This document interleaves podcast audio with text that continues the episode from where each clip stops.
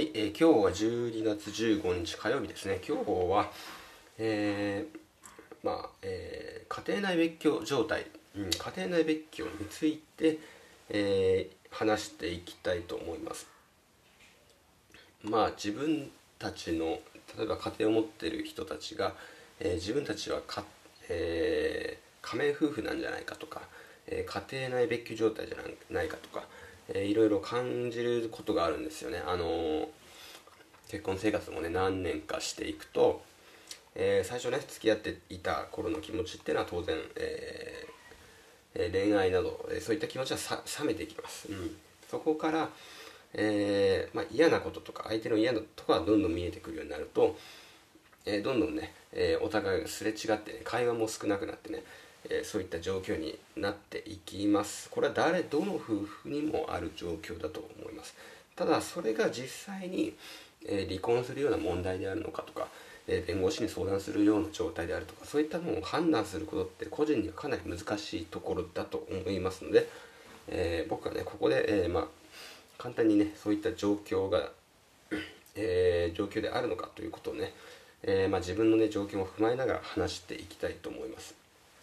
えー、まあ、何を隠そう私の家庭もですねそういった状況に、えー、少し使っているんじゃないかと一瞬思思うところがあってですね、えー、配信しています。でどういうことかっていうと僕の妻はよくね、え家の中で隠れるんですよ、え僕の家って、まあ、3DK、のそんな広くない、えマンションなんですけども、えーその中でね、えー、妻がよくね、まあ、脱衣所とかねお風呂場の横とかね、まあ、お風呂自体も長かったり、えー、トイレもすごく長かったりですね。あとキッチンの裏側のちょっと見えないところがあるんですけどリビングから見えないところに、え、隠れていることが、えー、ちょいちょいね、え、ここ半年ぐらいで増えてきました。で、え、まあそもそもねその狭いマンションなので隠れる場所も限られていると。うん。でそんな中ねまあ家庭内別居なんじゃこれはどういうことなんだろうと。家庭内別居なのかなとか、えー、思ってですね。まあちょっと考えてみました。で妻はねそもそも何をやってるかというと、えー、スマホをいじってますね。大抵スマホをいじってて。でまあ今までの経験則から言うと基本的に妻がやってるのはネットサーフィンとかね。が主かな。無料漫画を読むとかね。うん、あとは、えー、ジャニーズ、えー、嵐が好きなのでそういったね動画を見ているかの、えー、どれかだと思います。で、まあ、基本的にね僕とは趣味趣向合わないですね、え検索する内容全く全然違うんでまあ別にそれを共有しようとは思わないんですけどこちらとしてはねなんだか避けられているようなね、えそんな感じになってちょっと気持ちが悪いということですよね。ただ相手に何やってんのとかそういったったことを、えー、伝えることも僕はできるんですけど、まあうん、ただ、うん、そういったね不満とか不満とかをぶつけたところでね、えー、まあ状況が改善するわけでもない。妻がねそれを聞いてね、えー、じゃあもう隠れるのやめますと。そういうタイプではないわけであって。で自分自身僕自身も別にねずっと一緒にえー、リビングルームでね同じことをしたいと。そういうわけでもない、うん、で別にね僕は一緒にいたいわけじゃなくてこの状況が気持ち悪いというだけですね。別にねいいじゃないですか。え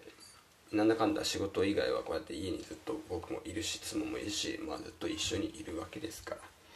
うん。別にそれ以上ねなんかくっついてね一緒にいようとは思わないんですよ。ただなんか隠れられるという状況に対する何か気持ち悪さみたいなのは、えー、僕としては感じるわけですね。うん、で、えー、まあつまりそれを仮にねその状況がストレスであることを伝えたとしても相手が変わるわけじゃないということはもう僕は分かっているし、えー、変えよう相手を変えようとすることは、え家庭生活において結構有害な考え方であって。えー、ストレスがたまります。相手を変えようとするとね。じゃあ自分が変わった方が早いじゃんという話で。で僕はねいつもあの家でエクスプレッシブライティングをしてて昨日もしてたんですけどその時に、えー、妻が、えー、隠れていたその状況をね、えー、つけてみました。自分で、うん、状況と自分の感情っていうのをね棚卸しして整理してみたんですね。で、まあ、帰っていくと、えーまあ、こんなね状況にあるあって悩んでいる自分が結構バカバカしくなってきた。客観的に見れることによってね。うんどうでもいい悩みだなということを感じることができました。うん。でまあそういった状況が嫌っていう人はまあこういうふうにね自分の考えとか 状況とか感情を整理するっていう方法は、えー、なかなか使えるんじゃないかと。え家庭におけるストレス全般においてこの方法は伝えますね。で、えー、とりあえずねまあ話それたんですけどそもそも家庭内別居とか家庭仮面夫婦とかって何を根拠に言ってんだとか思いますよね。でとりあえずその家庭内別居というのを調べたんですよ。検索で Google の検索で一番上位に来たのは、えー、弁護士のサイトですね。弁護士事務所のサイト。まあその離婚とかを相談する時に使うんでしょうけど、えー、そのサイトの定義によると、えー、まあ6つあったんですね。で1つ目が顔すら合わせない。で次がつ、えー、妻や夫が、何をしていいかわからない状況。で3番目家に相手がいるかどうかもはっきりしない。で食事は別々寝室も別々。で子供はいずれかの親につきっきり。これが家庭内別居状態を意味している。そうなんですけどうん僕はそんな当てはまるものはなかったんですよこの中で、うん、ほとんど当てはまってはいなかったですね。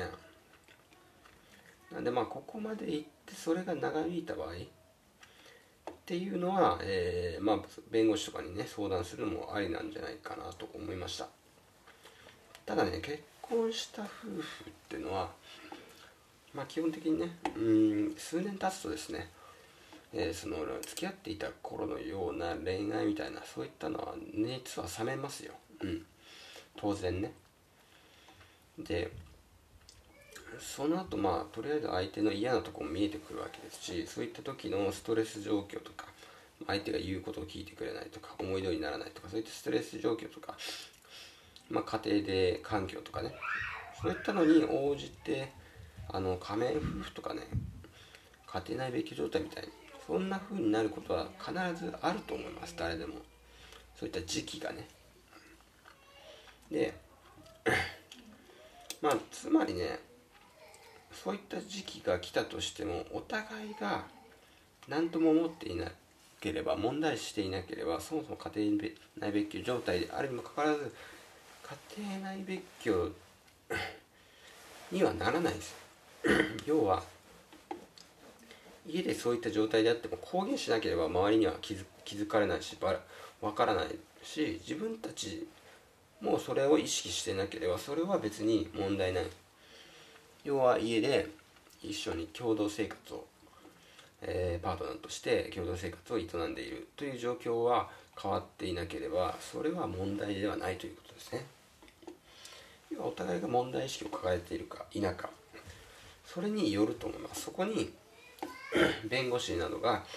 えー、すり寄ってきて、えー、相談してみてはどうですかと、まあ、お金儲けのためビジネスなんで、うん。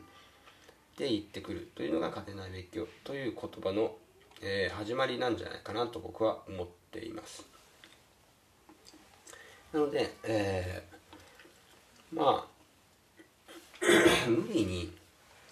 まあ、家庭内別居状態とかそういったのを、え考える前にですね自分がどうしたらその問題を、えー、考えなくて済むようになるのかとかえー、そういったストレスをなくすことができるのかというのを、えー、考えた方がいいんじゃないかなと思います。例えば僕の妻の場合は、え基本的に子供の面倒を多く見てますんで土日もね妻が1人で子供を見てたりするんで当然1人の時間っていうのはほとんどないんですよ